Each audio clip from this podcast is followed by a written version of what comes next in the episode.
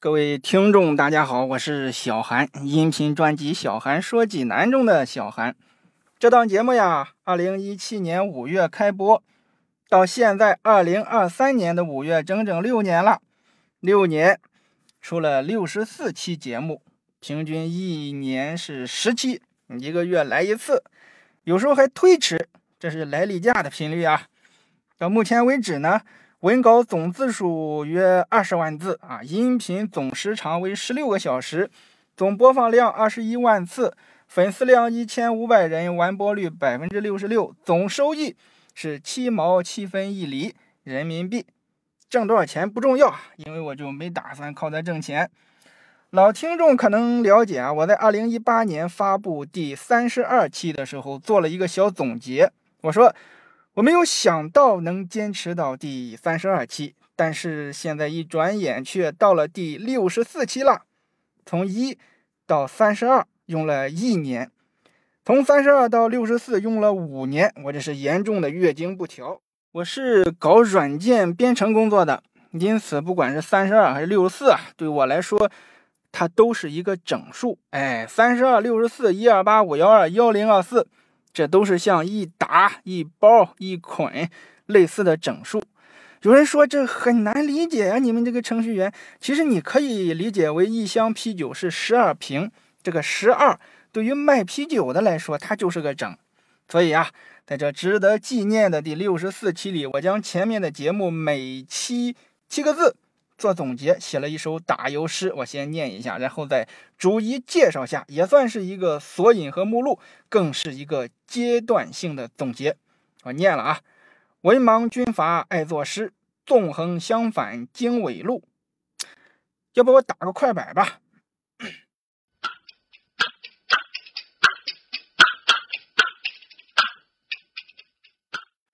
文盲军阀爱作诗。纵横相反经纬路，鞭打芦花明子千，孝感洞天顺虫木。落水流出到洛口，七十二泉遂暴突。刘墉机智解鞭指，牛王报恩不归路。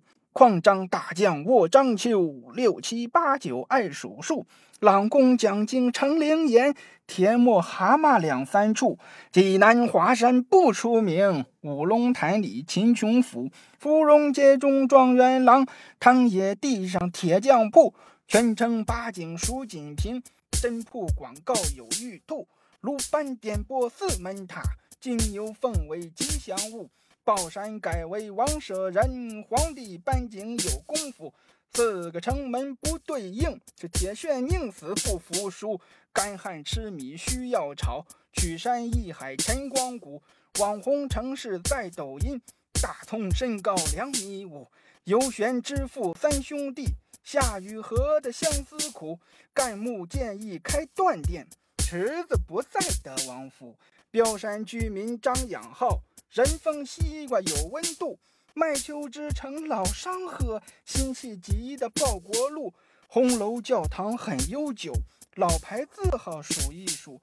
曾公是个好领导，李清照的一幕幕。扁鹊、杨戬和药山，济南高楼来比附。夏天来些冷知识，广智院街得看护。现在才说把子肉，曲世伟的小故居，地铁停在八件铺。杜甫来过大明湖，趵突泉边元好问，泉城广场大街路，大矿笑谈黑虎泉，黄焖鸡咱留不住，五三惨案要铭记，谈谈济南新出租，宠妻狂魔房玄龄，邹衍五行很佩服，小韩说段中军传，然后讲讲起步区。先说济南高新区，再说全城大学府。古人来济有九点，高职也有好出路。这是目录，下面来做一下解释。文盲军阀爱作诗，这是我说的一段单口相声，里面有一句话，相信大家都听过，那就是“打命户，命户打，打命户里有蛤蟆”，讲的是当时济南的土皇帝韩复榘。他是个文盲，但他假装有文化，还到处去作诗演讲。韩复榘啊，是一个有民间形象的人。相声大师刘宝瑞也有很多关于他的作品，不过就也有听众啊反馈啊说，这个你说的这个诗啊是张宗昌写的，他建议我删了重录。哎，后来他等了一段时间，发现我还是没有删，又过来告诉我，哎呀，我这个我这是民间故事啊，不是这个历史，叫这个真呀，其实没有必要。嗯，你看这个孙悟空啊，嗖一下飞到天上了。他这还违反牛顿的万有引力定律。纵横相反经纬路，这一期介绍的是济南的经纬路。济南的经纬路有特色啊，从纬一路到纬二路啊，从经一路到经十路这么排。但是呢，它这个方向东西方叫经，南北方向叫纬，这和我们地理上学的正好相反。那么它的命名是怎么来的呢？有两种说法，一个说法就是和大军阀韩复榘有关，说是他颠倒黑白、倒转乾坤，他专门给命名错了。另一个说法就是经纬路的背景啊，源于济南老商埠的开通，老商埠的区域是长条形的，因此就仿照织布机的这个样子啊，长的叫经，短的叫纬。表示呢惊天纬地的意思。再讲一个，鞭打芦花闵子骞。济南二环东路的内侧有一条闵子骞路。闵子骞是孔子的学生，以孝顺父母最为出名。二十四孝中，鞭打芦花讲的就是他的故事。闵子骞呢，他是他的亲妈去世的早，那么他有一个后妈，他后妈呢给他的亲儿子。用棉花做冬天的衣服，给闵子骞呢，就用那个芦苇啊，芦苇的那个毛绒做棉袄的填充物。最后呢，事情就被发现了。闵子骞还劝他爹说：“不要追究后妈的责任。”这一期就讲了闵子骞和济南的故事，《闵子骞录》。再一个，孝感动天顺从墓，济南是舜的粉丝。舜就是我们古代首领尧舜禹中的那个舜，济南文化的半壁江山是由舜产生的。那舜种地的地方叫历下，有舜耕路；舜喝水的地方是舜井，有舜井街。除此之外，还有舜华、舜泰、舜和、舜泉等等等等。其中二十四孝的第一名啊，叫孝感动天，讲的也是舜和他后妈的故事。故事发生的地点就在济南。舜的后妈呀，虐待他，甚至还想谋杀他，但是他依然还孝顺后妈。也就是舜，要是搁现在早就报案了。他不但没报案啊，反而是以德感化人。最后就连大象、老鹰都被他感动了，纷纷前来帮他种地。说到这，我突然就感觉这个。可能古代呀，这个负责宣传价值观的人啊，都是妻妾成群，因此他们就很鼓励儿子要无底线的去尊重后妈，少给他爹惹麻烦。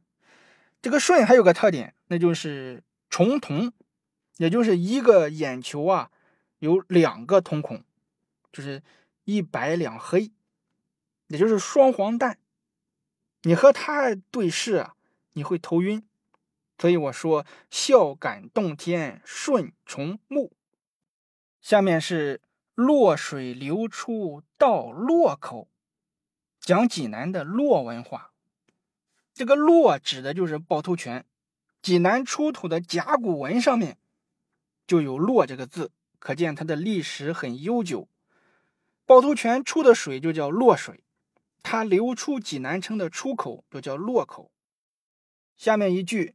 七十二泉遂趵突，这期讲的是济南的七十二泉，重点说了趵突泉的传说。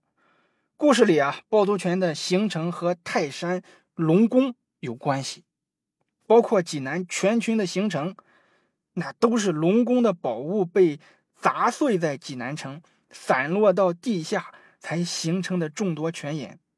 我快点讲啊！就看这个进度，一一期讲三分钟，六十四期也得三个小时。我能讲，你没工夫听啊，是吧？后面我就简单一提，感兴趣的朋友呢，可以去查找往期的节目，到那里去了解详情。下一个，刘墉机智解编纸，讲了泉城路商圈有一条小巷子叫编纸巷，原来叫鞭子巷，说的是乾隆皇帝下江南路过济南的一段小风波啊。刘墉刘罗锅很有智慧。再一个，牛王报恩不归路，这期讲了高新区牛王庄的传说。建国前啊，它叫牛王庄，死亡的王，因为死了头报恩的神牛。后来登记户籍的时候啊，这个人们感觉不好听，就改为了牛旺庄。这里面也有一段动人的故事。矿张大将卧章丘，讲了战国大将矿张的故事。他死后被埋的山，因为是。矿张之坟丘，后人便给此地取名叫章丘，这也是章丘地名的来历。六七八九爱数数，济南六里山、七里河、八件铺这些带数字的地名很有意思，从一能排到万，这里面有内涵。朗公讲经成灵岩，长青灵岩寺和朗公和尚的故事。灵岩寺的地位啊。常常被济南人都忽略掉了。灵岩寺了不起啊，它是天下四大名刹之一，海内第一名宿。当年唐玄奘、唐僧都来这里工作过。当然，灵岩寺也是全国重点文物保护单位。田磨蛤蟆两三处，这期讲了几件济南反常的事情，比如泉城二怪，还有大明湖四怪。就像是甜沫不甜，蛤蟆不叫等等啊，前面都是神话传说故事，便于相互之间传播。后面是原因的推理与分析，其实也没那么神奇。济南华山不出名，哎呦，这个华山是我最为济南文化惋惜的一座山。济南的华山呀，文化底蕴极其深厚，风景也很优美，但它就是不出名。我从山的命名到文化到建筑，甚至诗词歌赋，都深刻的分析了一番，大家可以去听一听。五龙潭里秦琼府，唐朝名将秦琼和济南的故事。秦二哥是历城人，其中还有一个秦琼府沉入五龙潭的传说。芙蓉街中状元郎，济南历史上出过一名状元。他的状元府就位于现在的芙蓉街上，想听他的故事，可以重点关注下。唐野地上铁匠铺，讲述章丘铁匠的历史。因为唐朝时呀，章丘西部有铁矿，也就是现在的唐野，这也是为什么都说唐野的房子地下如何如何。这地方在古代是铁矿，其实影响不大。铁矿呢，就促成了章丘铸铁很繁荣。但是，当章丘全是铁匠时，铁匠只能打跑铁去外地谋生了。全城八景属锦屏，讲解的是济南八景，包括老八景和新八景，其中重点讲了锦屏春晓它的故事。这个景色和大禹治水有关，大禹呀也给济南带来了龙文化，比如龙洞、龙顶。蟠龙、回龙等地名。真铺广告有玉兔，讲的是一块宋朝的铜板，它是一张古代广告宣传纸的印刷机。济南广告啊，不仅仅只有现在的挖掘机响亮，在宋朝时就已经全球领先了。鲁班点拨四门塔，四门塔是中国唯一的保存下来的隋代石塔。是中国石头建筑中教科书级的作品，它和长青灵岩寺都是全国保护文物单位，但是灵岩寺是第二批，四门塔是第一批。据说当时建塔时遇到了难题，工匠们梦里获得祖师爷鲁班的指点，才得以解决。鲁班爷指点的这个原理，很像是埃及金字塔的建造方式。金牛奉为吉祥物，济南的城市吉祥物是金牛，为什么是它？这里面有一段关于知足常乐的故事。豹山改为王舍人。济冈有一座豹山，这座山纪念的是春秋时期齐国的名相鲍叔牙。鲍叔牙辅佐齐桓公，成为春秋霸主。后来他被封到了鲍城，也就是豹山这里。再后来呀，这个地方又来了个王舍人，他在这里开了个杂货店，于是此地又改名叫王舍人。鲍叔牙的痕迹呢，就只留下了个鲍山。我们不用为他感到不平。历史在发展，新人换旧人。皇帝搬井有功夫。济南有个扳倒井立交桥，这个立交桥有五层啊，立交桥有五层，非常壮观。那么它为什么又叫扳倒井呢？这个扳是搬运的搬，不是扳手的扳呀。扳手的扳那是一款白酒，和这个地名没有关系。这个扳倒井和大宋开国皇帝赵匡胤有关。四个城门不对应，我一直羡慕北京有四九城，什么德胜门、西直门啊，但是济南也有，比如落元门，是吧？而且他们更有故事。铁铉宁死不服输，每个城市都有自己的守护神，也就是定制的城隍爷。济南这座城的守护神叫铁铉。铁骨铮铮，讲的就是他。这个故事，谁又知道呢？干旱吃米需要炒。大明湖原来有铁铉的铁公祠，也有佛伦的佛公祠。佛伦也是一个好官呀，他能解决一个千年都解决不了的问题，那就是炒米店吃米只能炒，因为此地少水。曲山义海晨光谷，济南的相声曾经也是全国的前三名。曲山义海的美名曾经是真实存在的，尤其是晨光茶社曾经盛极一时，但这仅仅是曾经。网红城市在抖音，那一年济南在抖音凭借着“济南济南”火了。济南为什么会火呢？为什么又火不下去了呢？可以听我说说。大葱身高两米五，讲述。济南特产章丘大葱，这让皇帝都惊呆的农产品啊！游玄之父三兄弟，讲述济南小吃游玄，好东西啊，却没有登上如今的商业市场，只能在小巷子里生存。夏雨荷的相思苦，大明湖畔的夏雨荷和乾隆究竟怎么回事？刘罗锅也掺和在其中啊！干木建议开断店。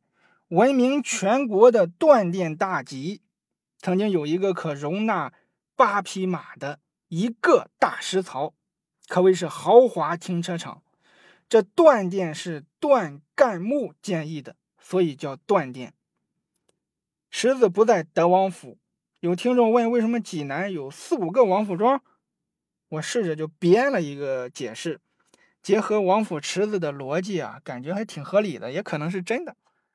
标山住进张养浩，张养浩是一个看透官场的人。他说：“兴百姓苦，亡百姓苦。”他本想在标山的别墅啊养老，但是最终还是为了国家累死在任上。七品堂就是纪念朝廷请了他七次，他才出山的故事。人风西瓜有温度，有听众问啊，不说济阳的故事吗？我说好的，济阳人风西瓜不错，让薛仁贵热泪盈眶。麦丘之城老商河，商河是历史悠久的城市，因纪念许商治水而得名。这里曾经是小麦的发源地，就你吃的小麦啊，是从这里发明出来的。辛弃疾的报国录，辛弃疾是济南遥墙街道的人。他要是活到现在，能分到机场的拆迁款，但是他一心要报效国家，直到最后一口气，还在喊杀贼。朝廷硬生生的让他放下了刀，拿起了笔，哎，没想到他却从词坛杀出一条路。红楼教堂很悠久，红楼和教堂没有什么联系，但是这个教堂啊。确实是经历了很多风雨，它的建造过程也很传奇。不出你的意料，它也是全国重点文物保护单位。老牌字号数一数，济南老字号啊，讲了两个堂，一个洪济堂，一个宴喜堂。洪济堂的创业史后来被改编成了电视剧，名字叫《大宅门》。你不知道啊？我说给你听。你知道了，请告诉别人济南的低调。曾巩是个好领导，曾巩可能是济南历史上最好的一任领导，他好到千年以后。大家还在纪念他。济南一城山色半城湖的城市规划，就是他的杰作。李清照的一幕幕。济南有二安，一个是辛弃疾叫右安，一个是李清照叫义安。李清照是章丘人，出身书香门第。作为一个女人呀，她在文学中的成就找不出来几个。但是李老师，你真的幸福吗？扁鹊、杨戬和药山，济南有座药山，这座山和扁鹊有关，和杨二郎有关，也和太上老君有关。想听故事的，快去！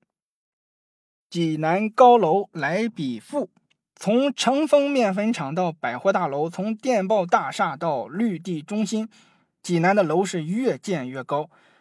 可能大家认为高楼就是发达的体现吧？我不这么认为。夏天来些冷知识，济南有很多冷知识啊，比如徐志摩是在长青工艺美院坠机的，比如工业北路和工业南路不平行啊，是连在一块的，还有很多，看你知道几个。广智院街得看护，齐鲁医院中间啊藏着一条老巷子，它就是广智院街，街上有一个院子叫广智院，以前山东省博物馆的旧址就在这里。现在才说把子肉，济南把子肉历史悠久，故事迷人，还得从唐朝说起。那时候，秦琼秦二爷的母亲过生日，宴请众兄弟，其中程咬金他很不给面子。曲世伟的小故居，大明湖附近有所小房子，这是曲世伟的故居。曲世伟是谁？他和济南又有怎样的联系？听我讲来。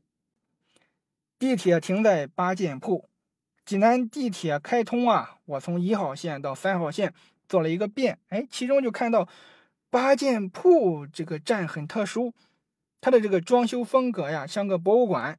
后来我查到这里居然还有震惊全国的大新庄文化，我一个外地人感觉济南还是太低调了啊！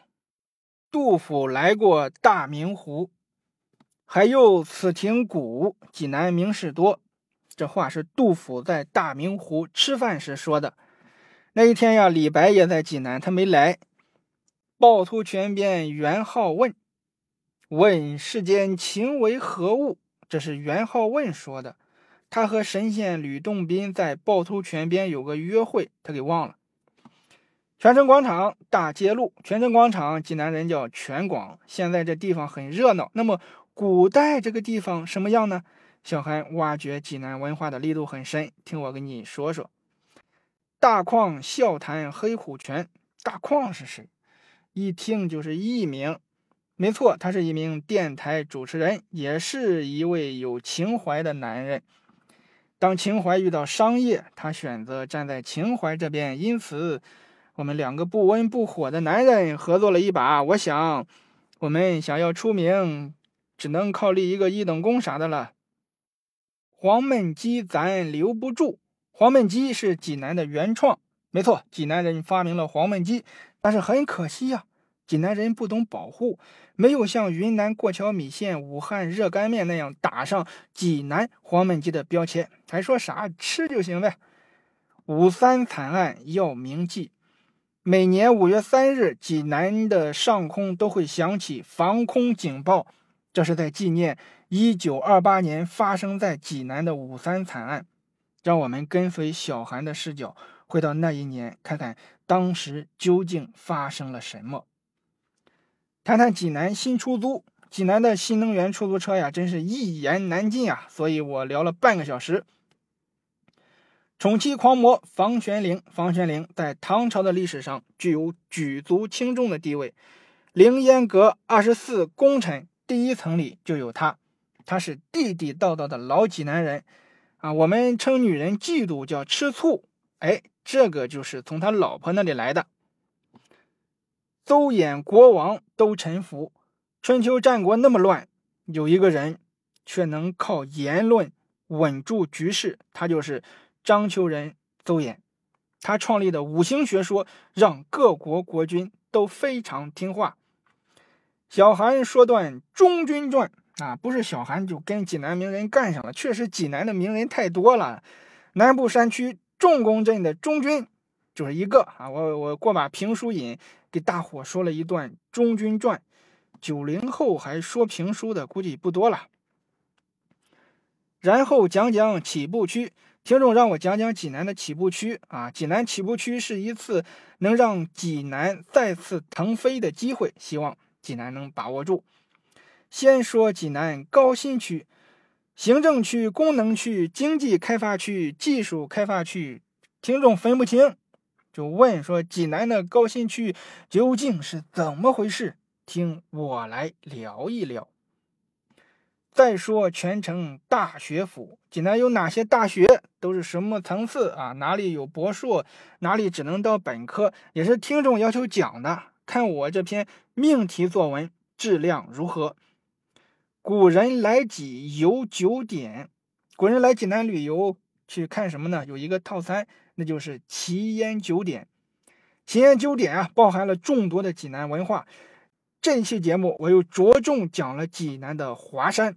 它真的是被各界严重低估了的一座山，官方怎么宣传我不管啊，我很希望济南人自己能了解一下。